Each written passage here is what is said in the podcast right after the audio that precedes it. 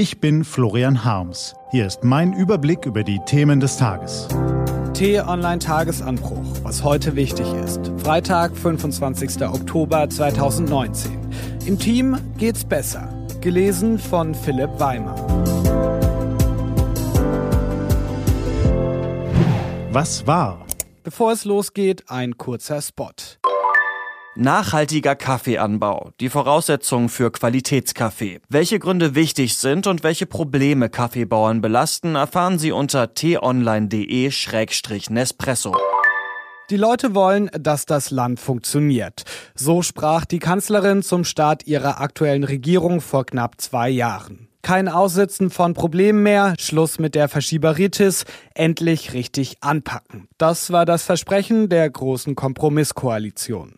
Dann kamen der Asylzoff, Wahlniederlagen, Streit hier und Zusammenraufen da, schließlich die Einsicht, dass die Leute vieles erdulden, aber keine Regierung, die sich nur mit sich selbst beschäftigt. Also wurden Gesetze im Eiltempo durchs Kabinett und Parlament gepaukt, damit da endlich mal Ergebnisse stehen. Damit die AfD auf der einen und die Grünen auf der anderen Seite nicht noch weiter erstarken. Die Bilanz? Rein formal betrachtet haben CDU, CSU und SPD heute mehr als die Hälfte ihrer geplanten Vorhaben umgesetzt. Aber haben sie überhaupt die richtigen Dinge angepackt? Und gehen sie dabei ambitioniert genug vor? Diverse Pläne mögen zwar als erledigte To-Dos auf der Habenseite zu verbuchen sein, sind sie aber auch durch allerhand Einwände, Lobby-Einflüsterungen, fachliche Mängel oder Bedenkenträgerei zu Kompromisschen zusammengeschnurrt, wirkt der Erfolg schal. Es fällt auf, dass einige der viel diskutierten Maßnahmen die öffentlich Emsigkeit dokumentieren, in ihrer Wirkung hinter den Aufwand und teilweise die Kosten zurückfallen, urteilt T-Online-Parlamentsreporter Jonas Scheible in seiner treffenden Analyse. Und weil das so ist, hat er der Kanzlerin und ihren Ministern auch gleich ein Zeugnis ausgestellt. Unterm Strich bleiben nicht viele Gewinner übrig. Neben Jens Spahn, Hubertus Heil und Franziska Giffey verblassen fast alle anderen. Manche haben krasse Fehler gemacht, anderen fehlt offenkundig der Mut. Bei manchen fragt man sich, was sie den lieben langen Tag tun. Nein, das ist kein Kabinett der Champions. Umso heller strahlen die wenigen Erfolgreichen. Was ist das Erfolgsrezept der Minister Spahn, Heil, Giffey? Dass sie qua Amt besonders viel Geld verteilen können? Eher nicht. Das konnten Vorgänger in früheren Kabinetten auch. Dass sie sich hübsche Namen für ihre Gesetze einflüstern lassen, gute Kita, starke Familien und so. Ach nee. Dass sie besonders empathisch auftreten, tun andere gelegentlich auch. Vielleicht ist es etwas anderes. Allen dreien nimmt man ab, dass sie die Sache vor die Person stellen, dass sie ein echtes Interesse haben, Probleme zu lösen und dafür auch über Parteigrenzen hinwegsehen.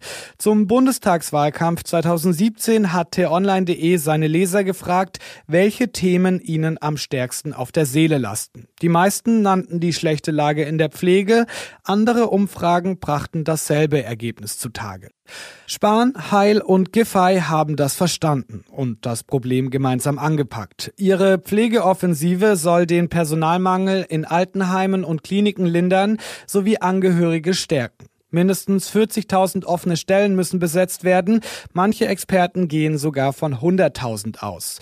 Das gelingt nur, wenn die Angestellten in den Pflegeberufen endlich besser bezahlt und behandelt werden. Gemeinsam mit Krankenkassen, Kirchen, Wohlfahrtsverbänden und den Sozialpartnern haben die drei Minister ein Konzept erarbeitet und viel Geld aus dem Bundeshaushalt locker gemacht. Noch hachen die meisten Beschlüsse der Umsetzung, aber der Prozess läuft und der klare Fokus auf Sachpolitik, Durchsetzungsstärke und Teamarbeit sind die Schlüssel dafür. Die drei Minister zeigen, dass sie nicht nur auf die eigene Profilierung setzen, sondern die beste Lösung im Konsens suchen. Am Ende glänzen sie gemeinsam. Man stelle sich einmal vor, wie erfolgreich eine deutsche Initiative zur Befreiung des Syrienchaos sein könnte, würden Annegret Kramp-Karrenbauer und Heiko Maas ebenso konstruktiv zusammenarbeiten tun sie nicht.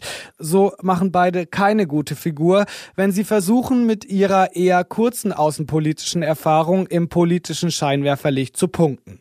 Wie sagte der große Basketballer Michael Jordan, Talent gewinnt Spiele, aber Teamwork und Intelligenz gewinnen Meisterschaften. Von Sportlern kann man eine ganze Menge lernen.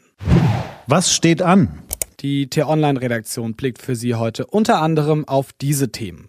Im Bundestag stehen heute erste Gesetzesentwürfe aus dem Klimapäckchen zur Beratung und dann jährt sich heute der Schwarze Freitag. Vor 90 Jahren stürzte die Welt in die Weltwirtschaftskrise, ausgelöst durch einen Kurseinbruch an der New Yorker Börse.